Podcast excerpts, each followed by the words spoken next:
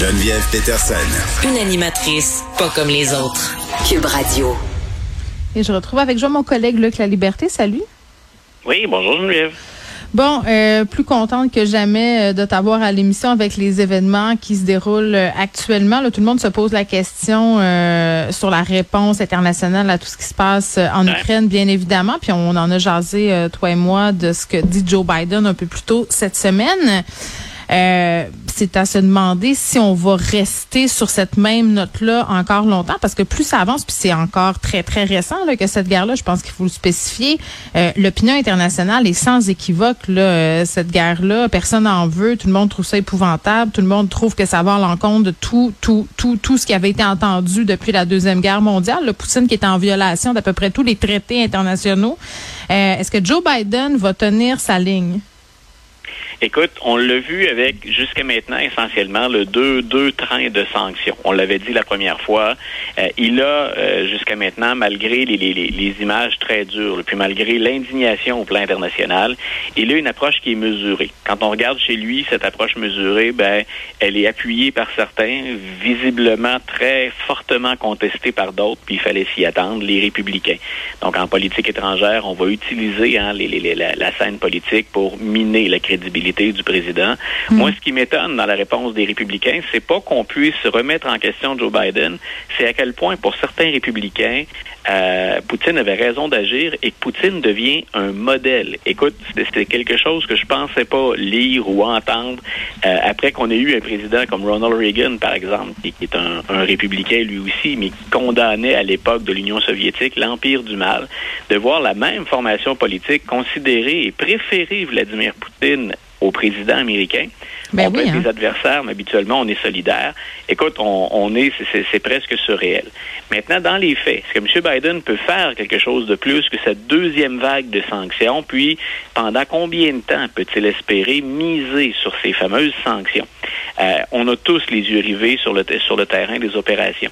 Et je pense qu'on s'attendait, on l'avait dit, en hein, ça, on a étonné du côté de, de M. Poutine parce qu'on s'attendait à ce qu'il se limite à la région Est, qu'il se limite au Donbass. Il n'a pas maîtrisé encore cette région-là, mais là, visiblement, il a visé tous les grands centres, puis à l'échelle du pays. On l'a vu au ben, nord. il veut, euh, il veut entrer à, Kiev pour faire tomber le régime puis installer un gouvernement pro-russe. Je pense que c'est clair sa stratégie ben, maintenant. écoute, c'est ce qu'il dit. Il souffle lui aussi mm. le chaud et le froid. Là. Il aime bien être improvisé, mais il vient, il vient de les appeler à négocier.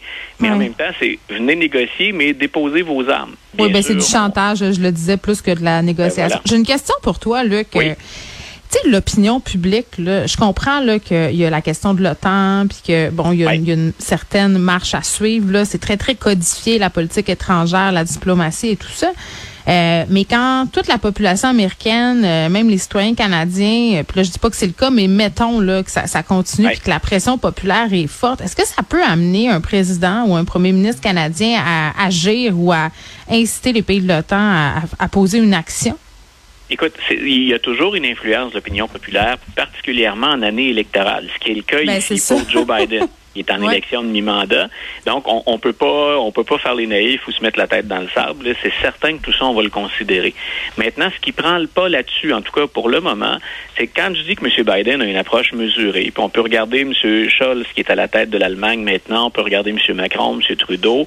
Et ce qu'on soupèse, c'est est-ce que finalement la situation actuelle où on appuie l'Ukraine, puis où les Ukrainiens semblent repousser ne serait-ce que temporairement la Russie, c'est préférable à à éventuellement une intervention. Où là, ce qu'on risque, c'est que la situation dégénère très vite.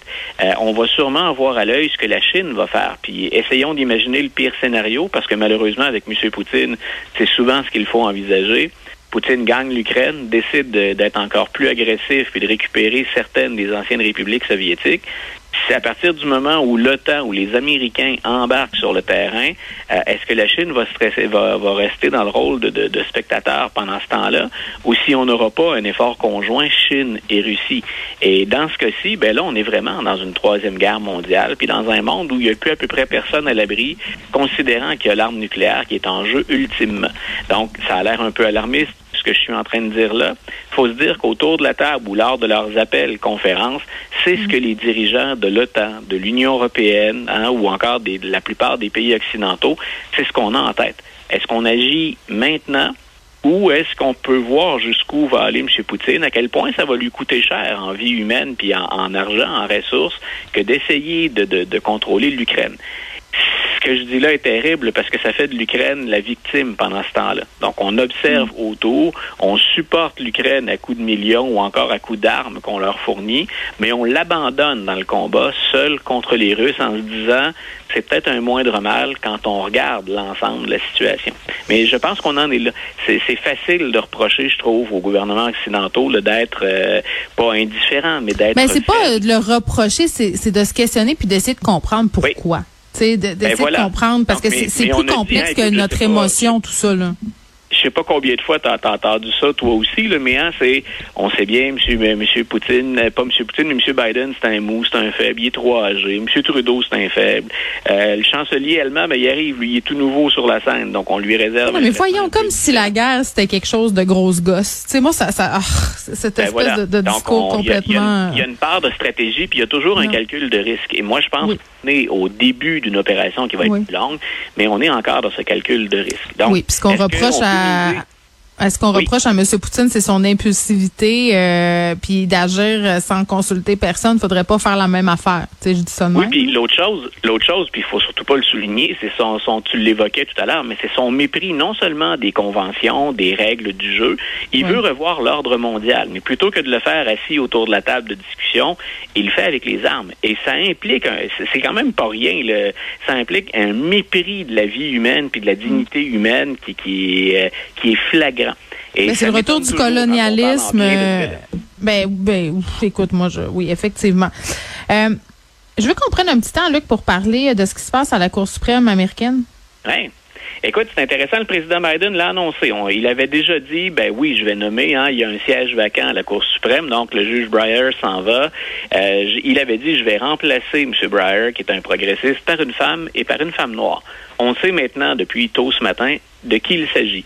Donc, c'est Ketanji Brown Jackson, qui est une femme dont le, le, parcours est particulièrement intéressant. Si on parle de, de, de compétences, là, euh, bien sûr, c'est une approche plus progressiste. Si on est conservateur, on l'est moins. Mais si on parle de ses qualifications, c'est quelqu'un qui a un CV qui est assez redoutable. Euh, mm. Là où je pense que M. Biden a des chances de faire euh, accepter sa nomination, parce que maintenant les sénateurs doivent approuver le choix du président, c'est que le président Biden avait déjà nommé Mme Brown Jackson juge l'année dernière, mais euh, à ce qu'on appelle un, circuit court, donc un, mm. tribunal euh, de, de, de, district. Donc c'est une fonction très très importante. C'est ce qui est le plus prestigieux avant, bien sûr, la Cour suprême. Et quand on a voté pour Mme euh, Brown Jackson, on le fait avec une majorité qui était de 55 contre 44. Ça veut dire que quand on est assis au Sénat aujourd'hui, on peut penser que les gens qui lui ont accordé un vote l'année dernière vont voter de la même façon. Donc, M. McConnell a déjà dit, le leader républicain au Sénat, il a déjà dit, moi, j'ai voté contre la dernière fois, puis on va, là, on va scruter son dossier à la loupe, je suis prêt à le faire. Mais donc, on sent qu'il y aura une forme d'obstruction. C'est de plus en plus mm. la norme, malheureusement, au Sénat. Euh, mais M. Biden a normalement les appuis nécessaires pour qu'une première femme noire fasse son entrée à la Cour Oui, ben ça serait euh, une très, très bonne chose euh, si aussi on pense au fait que Donald Trump s'est assuré d'asseoir beaucoup de juges très conservateurs à la Cour suprême américaine. Donc, voilà, on ça au moins nos trois juges progressistes. Balance, oui, c'est ça. Voilà. Merci beaucoup, euh, Luc. Je te dis à la semaine prochaine. À la semaine prochaine.